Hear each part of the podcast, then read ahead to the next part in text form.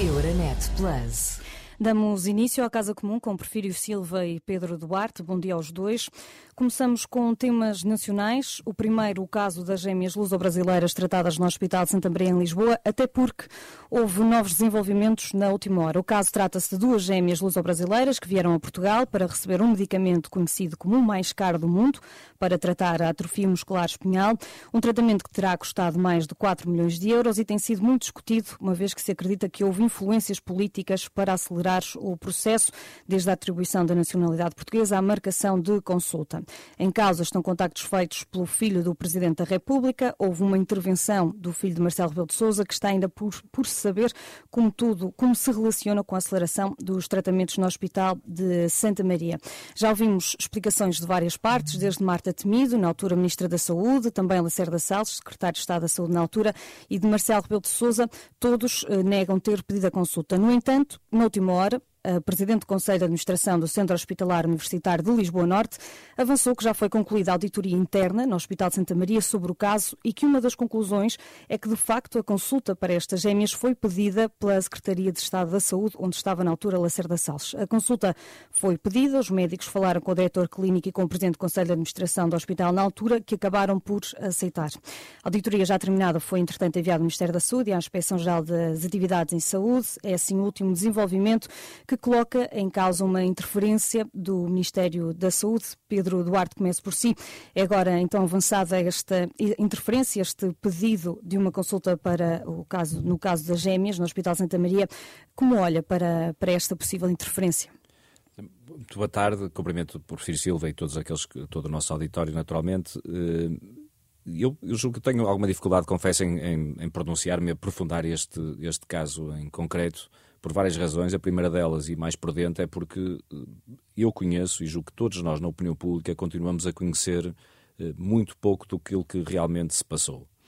Mas, para além disso, eu creio que este é um tema, eh, não desvalorizando a importância, se quisermos, mais abstrata da, da, problemática da transparência dos processos, da, do eventual favorecimento de determinado tipo de cidadãos em relação a outros. E são, com certeza, temas muito importantes e que merecem escrutínio de todos nós eu tenho muita dificuldade em estar a comentar uh, ou a estar, se quisermos, a, a, a, integrar o leque deste circo mediático que me parece absolutamente desproporcionado a propósito de um caso concreto, que ainda por cima estamos a falar de crianças que, de uma, que, que, que sofrem de uma doença particularmente complexa e grave, que certamente trazem muito sofrimento não só às próprias, mas às suas famílias, aos seus amigos, a quem uh, está próximo daquela realidade. Uh, e que eu, eu, devo confessar que, me, que sinto um enorme desconforto uh, em assistir e em participar neste, neste circo à volta deste, desta circunstância concreta.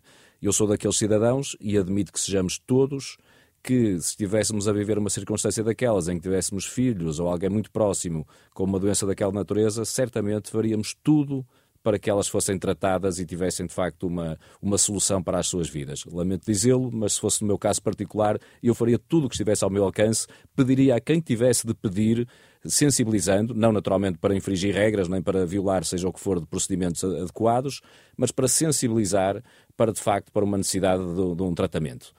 Posto isto, como, como introito, eu devo dizer que uh, me parece correto e adequado que o Conselho de Administração do, do, do, Hospital Santa Maria tenha, de facto, levado a efeito uma auditoria. Uh, aparentemente ela chegou a conclusões agora, não é? Notícia, de facto, de última hora, uh, ainda bem que assim foi.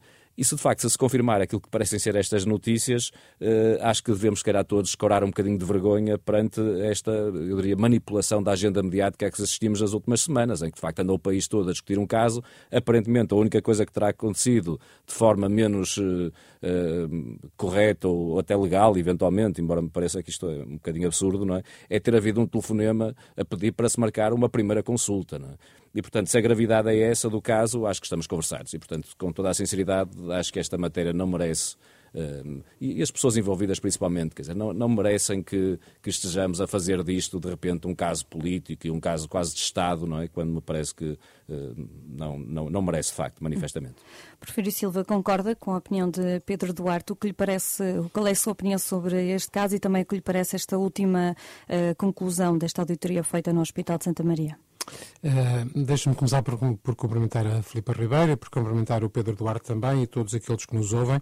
Eu estou, no essencial, de acordo com aquilo que disse o, o Pedro Duarte. Quer dizer, nós assistimos sucessivamente a situações um, que servem para um, enlamear as instituições e os responsáveis institucionais, uh, quer do público, quer do privado, com coisas que realmente eh, crescem e, e, se avolumam em torno de, de, informações parcelares, do diz que disse. Uh, vamos lá ver, é provável que algumas pessoas tenham feito fonemas ou tenham passado mensagens a chamar a atenção para o caso, mas uh, que isso seja uma irregularidade ou, ou, ainda menos um crime é uma coisa que me parece muito duvidoso. E acho que nós devemos ter muito cuidado uh, com a propagação de ideias absolutamente distorcidas acerca das coisas. Uma coisa que nós já sabemos hoje é que insistiu-se muito, numa certa fase, na ideia de que as gêmeas brasileiras tinham sido, uh, tinha sido concedida a nacionalidade de uma forma extraordinária. Hoje é claro que não houve processo nenhum de concessão de nacionalidade. Elas, eram, elas são descendentes diretas de portugueses e, portanto, apenas tinham que apresentar os documentos para ter, para ter essa situação uh, reconhecida. Uh, sendo este caso assim, por, se calhar outros aspectos do caso também são assim. Uh, no essencial, eu estou de acordo com o Pedro Duarte. Se há coisas que é preciso esclarecer, que é preciso ver se, se, se os procedimentos foram todos corretos ou não, faça-se. Mas, francamente, este empolamento para atingir uh, toda a gente, uh, até ao topo de, da hierarquia do Estado, uh, é, é, inadmissível. E é, isto serve a alguém. eu acho que nós devemos, é cada um de nós, pensar a quem é que isto serve. A quem é que poderá estar a servir, então?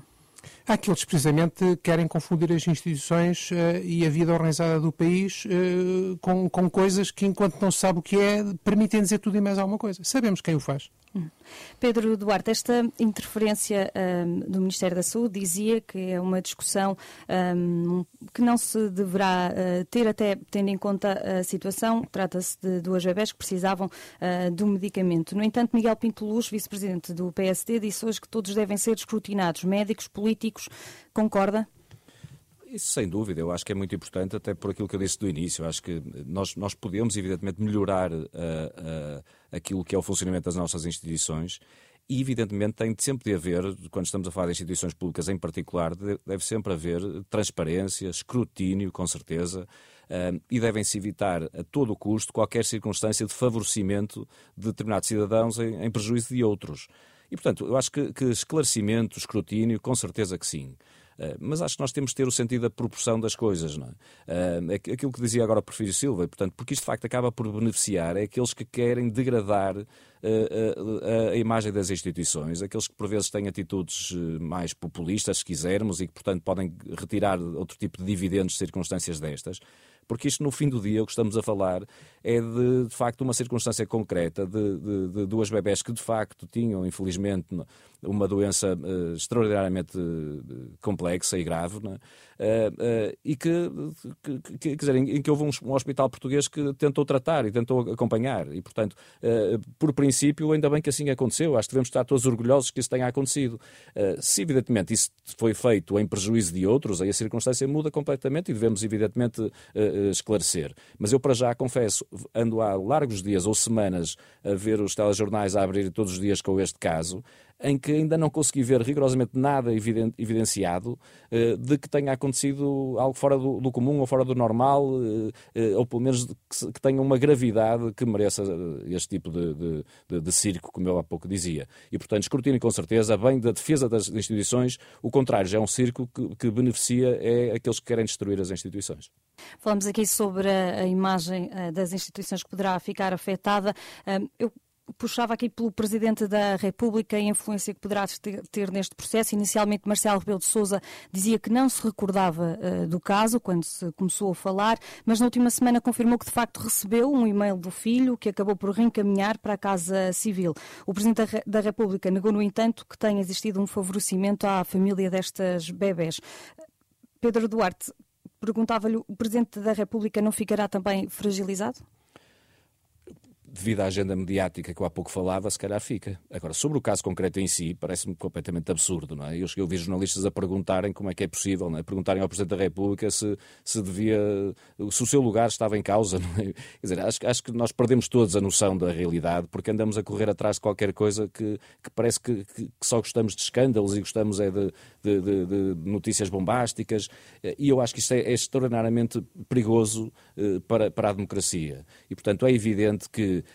este acumular de notícias e de, de, de, atrás de notícias e de minutos atrás de minutos de televisão e de rádio e de, de papéis de jornais né? uh, uh, uh, e, e, twitters e, e afins né? a, propósito do caso, é evidente que degradam as instituições, incluindo o Presidente da República, que não está imune, como é evidente.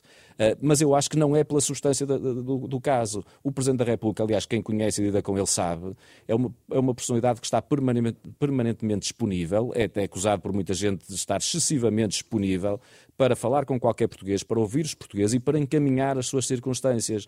Há com certeza muitos portugueses que calhar não estão a ouvir, que até já passaram por essa circunstância de recorrerem ao Presidente da República e perceber que ele encaminha, ele tenta ajudar a resolver as circunstâncias e as situações. E eu devo dizer, se ele recebeu um caso, independentemente de ele vir do filho ou de vir de, de, de um anónimo qualquer, recebeu um caso de quer dizer, de saúde de, de bebés, é disso que estamos a falar, não é? Não estamos a falar de pedido de um emprego ou de, um, de, um, de, uma cunha para uma coisa dessa natureza, não é? É um caso de pais certamente desesperados com a circunstância em que se encontravam os filhos, fazem um apelo a, a, a, a quem podem, e neste caso também ao Presidente da República, e ele tentou encaminhar, não, não interferiu rigorosamente mais nada do que isso. Fez ele muito bem, teria sido melhor ele ter ignorado o caso e guardava na gaveta o, o, o pedido. E, portanto, eu acho que estamos a perder um bocadinho a noção das coisas porque andamos todos a correr atrás, de facto, só do, do escândalo. E quando uma democracia vive de escândalos ou, ou da corrida aos escândalos, que é mais grave, acho que isso é mau para toda a gente. Prefiro, eh, Silva, como é que fica, na sua opinião, a imagem do Presidente da República, uma vez começou por dizer que não se lembrava, depois, afinal, já tinha recebido um e-mail do filho e reencaminhado?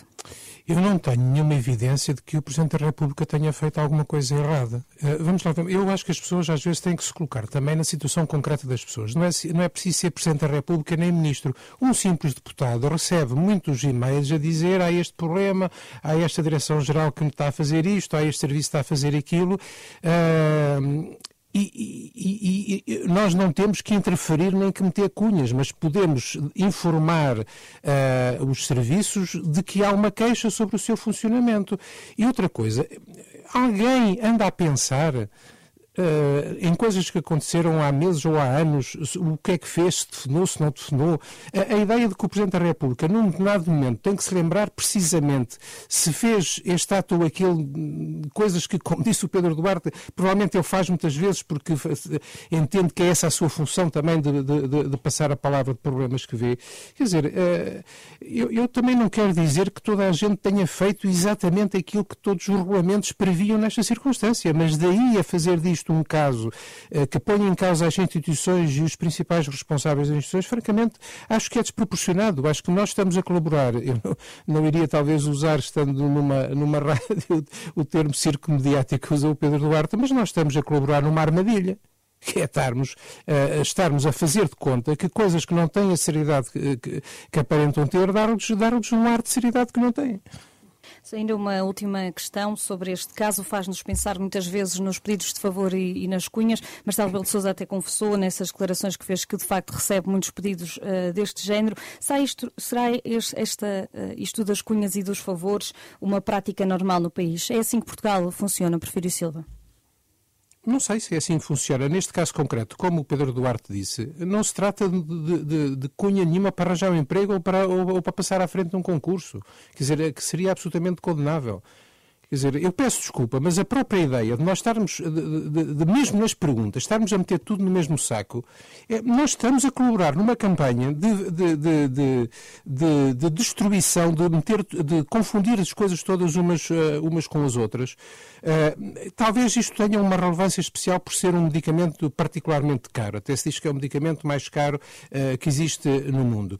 Nós devíamos até pensar no significado que tem haver pessoas que, que vivem noutros países países que olham para o Serviço Nacional de Saúde português como uma possibilidade de fazer uma coisa que não conseguem fazer no seu próprio país.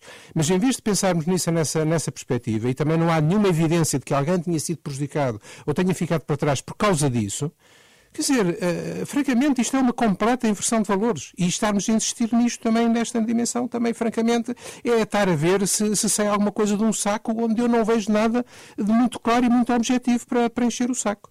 Pedro Duarte, sobre esta questão de, das cunhas e dos favores, mantém uh, a mesma tese? Neste caso, não, não se poderá aplicar uh, assim os termos? Eu acho que é, se calhar é uma questão que merecia muita reflexão, porque a nossa cultura eventualmente é feita um pouco disso, tem a ver com, com por vezes nós não termos regras absolutamente claras, historicamente é, é assim, é? Um, e, e, de facto, eventualmente fomos eh, criando uma cultura muito baseada às vezes no é preciso fazer um telefonema para, para as coisas avançarem e andarem. É?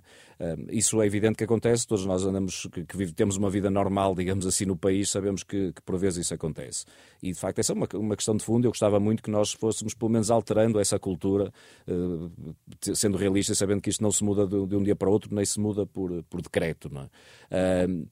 Agora, uh, que eu volto a reafirmar, acho que nós temos de saber distinguir as coisas. Eu já o confessei aqui no início e volto a confessar: se fosse com um filho meu, eu peço desculpa, mas eu, eu faria tudo o que está ao meu alcance para tentar sensibilizar sensibilizar as pessoas para, para, para, para pelo menos não se esquecerem que, que, há aqui um problema que tem que ser tratado, nomeadamente de, de, se for de alguém próximo. E, portanto, eu, eu, eu não, não confundiria as coisas. Acho que todos nós que temos familiares ou pessoas próximas que, no, nos, que, que, estão, são profissionais de saúde, como é, como é o meu caso, eu desde, desde miúdo que, que, que assisto a isto, não é? Pessoas a telefonarem, a pedirem, a, a eu não censuro nada, nem, nem censurarei nunca as pessoas que o fazem, não é? Que têm problemas de saúde com alguém que é próximo ou, ou elas próprias e que tentam, evidentemente, numa situação difícil e de sofrimento, tentam resolver o seu problema, ou pelo menos não ser, eh, de alguma maneira, esquecidos, como há pouco dizia, não é?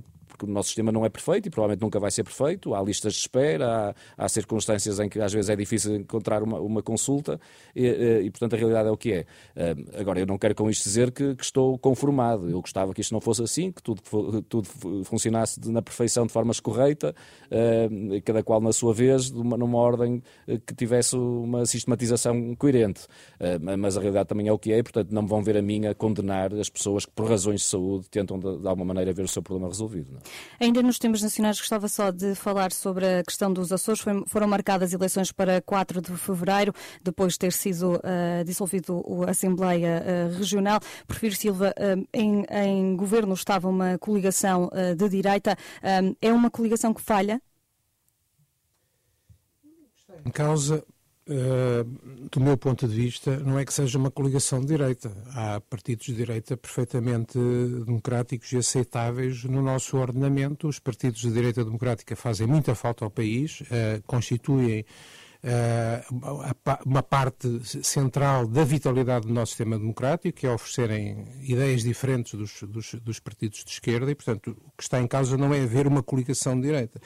O que está em causa, como eu chamei a atenção na altura, eh, em debate público com o vice-presidente do PSD, na altura do Corte dos Açores, com o Chega, é que eh, eu gostaria muito que os partidos da direita democrática percebessem que o primeiro alvo dos partidos da extrema-direita são mesmo os partidos da direita democrática. Ou seja, é aproximarem-se deles para os, para os devorar. Essa é, que é, essa é que é a minha questão. E, no fundo, o que é que o Chega acabou por proporcionar nos Açores? Uma balbúrdia dentro da maioria e uma instabilidade na própria manutenção uh, da governação.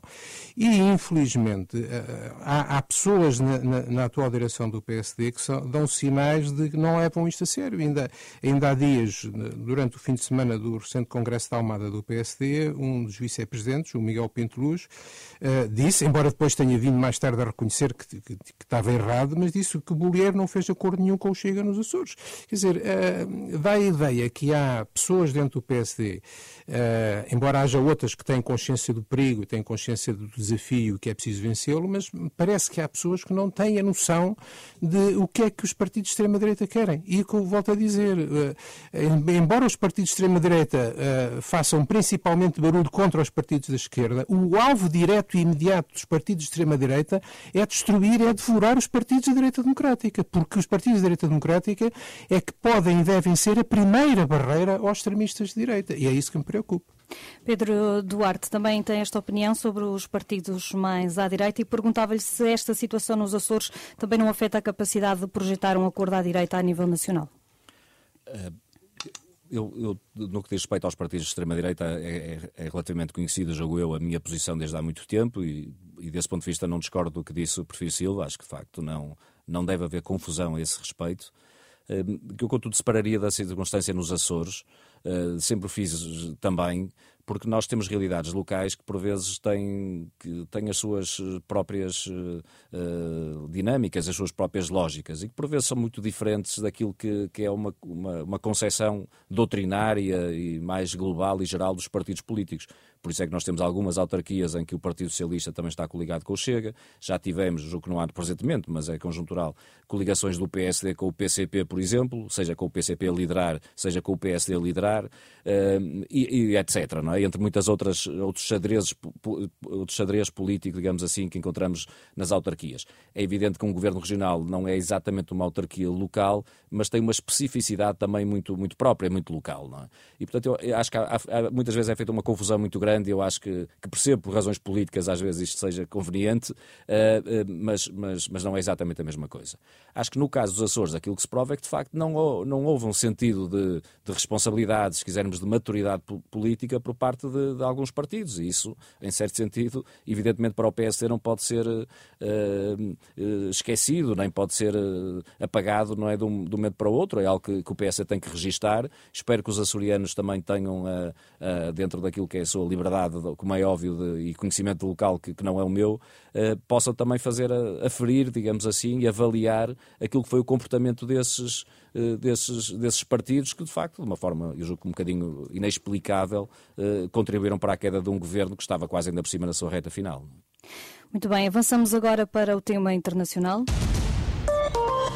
Euronet Plus. Falamos sobre a situação da Ucrânia, vai ser o tema do Conselho Europeu desta quinta-feira. Os Estados-membros preparam-se para falar sobre o alargamento da União Europeia e da possível entrada da Ucrânia, com uma eventual abertura das negociações formais para este alargamento. No entanto, há aqui um Estado-membro que não concorda com este alargamento, nomeadamente a Hungria, que diz que uma adesão da Ucrânia poderá ser um erro terrível para a União Europeia. Prefiro Silva, esta posição da Hungria poderá dificultar as negociações com a Ucrânia para a entrada do país na União Europeia?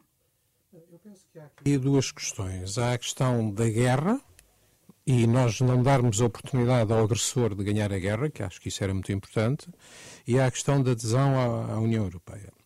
As duas coisas estão ligadas, uh, porque nós não podemos deixar de ter como prioridade que o agressor não ganhe a guerra. Isso parece-me que é evidente. Ora, aqui o, o primeiro problema sobre isto é que a Ucrânia pode perder a guerra em Washington.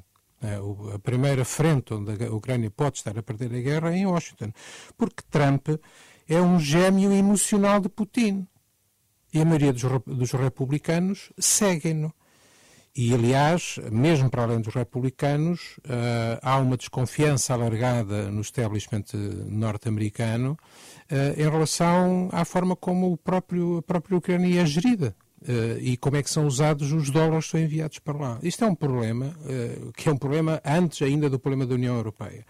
Mas no caso da União Europeia também há o problema de saber uh, se nós somos capazes de equilibrar os dois temas o apoio à Ucrânia em termos de guerra, que também não se pode sobrepor às próprias necessidades de financiamento dentro da União Europeia. Designadamente, nós não podemos prejudicar todas as outras políticas, designadamente a política de coesão, eh, pensando que só há a Ucrânia, porque há outros problemas para resolver.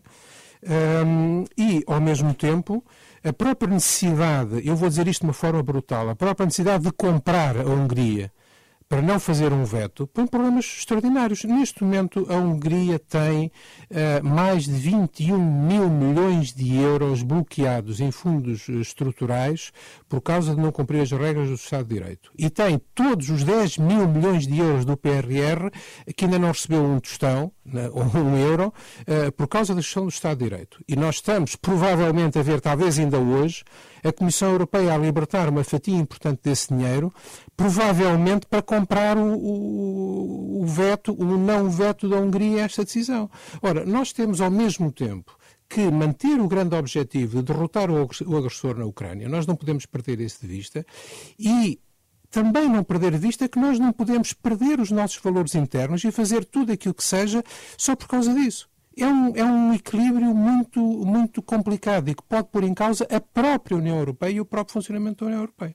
Pedro Dar, também te parece que este equilíbrio uh, é difícil entre a entrada e o apoio à Ucrânia e que isto poderá pôr em causa também o funcionamento interno da União Europeia?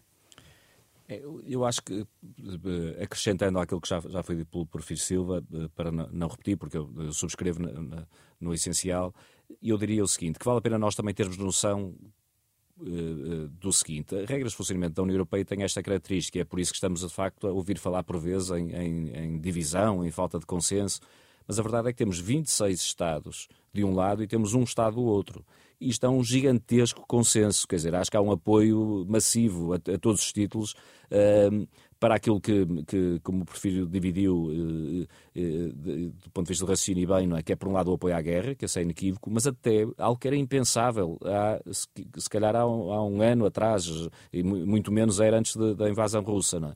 Que é de facto haver um apoio desta natureza a que se abra com urgência, e portanto o que está previsto, o que é já na primavera de 24, é? se abra o processo de adesão da, da, da, Ucrânia. E portanto isto é um avanço muito grande e é um apoio, julgo eu, que muito uh, inequívoco por parte da União Europeia. De facto, com uma exceção, e pelas regras do funcionamento da União Europeia, essa pequena exceção de facto pode ser relevante, porque há de facto esse poder de veto por parte de cada um dos Estados mas também parece que, eh, de uma forma, eh, se calhar, menos diplomática, isto é um elogio, não é, não é uma crítica, mas menos diplomática, eu prefiro pôr as coisas, de facto, é, é aquilo que se passa muitas vezes neste tipo de, de concerto de nações, que é os, os Estados olham para os seus interesses individuais, e se calhar vai ser preciso, usando a sua terminologia, comprar a Hungria, porque se calhar não é muito mais do que isso que está aqui, que está aqui em causa. É? Uh, e, e, e, nesse caso, acho que de facto nós podemos dar um passo muito importante em termos europeus para dar um um, um sinal político, acho que estrondoso, é? de, de, se abrir as portas à adesão da, da, da Ucrânia.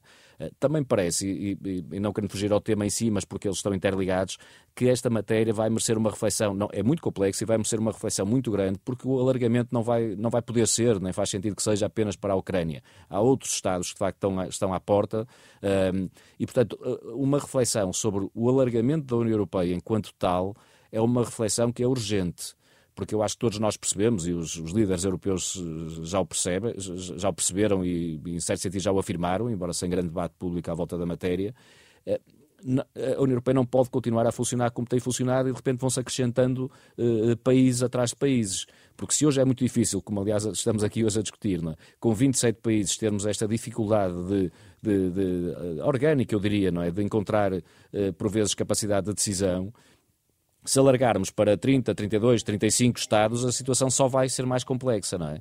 E, portanto, nesse sentido, eu acho que é muito importante que haja, de facto, um debate, eu diria, acelerado sobre a questão do alargamento da União Europeia. Muito obrigada, Pedro Duarte e Porfírio Silva, pela presença no Casa, Comum, que regressa agora em janeiro.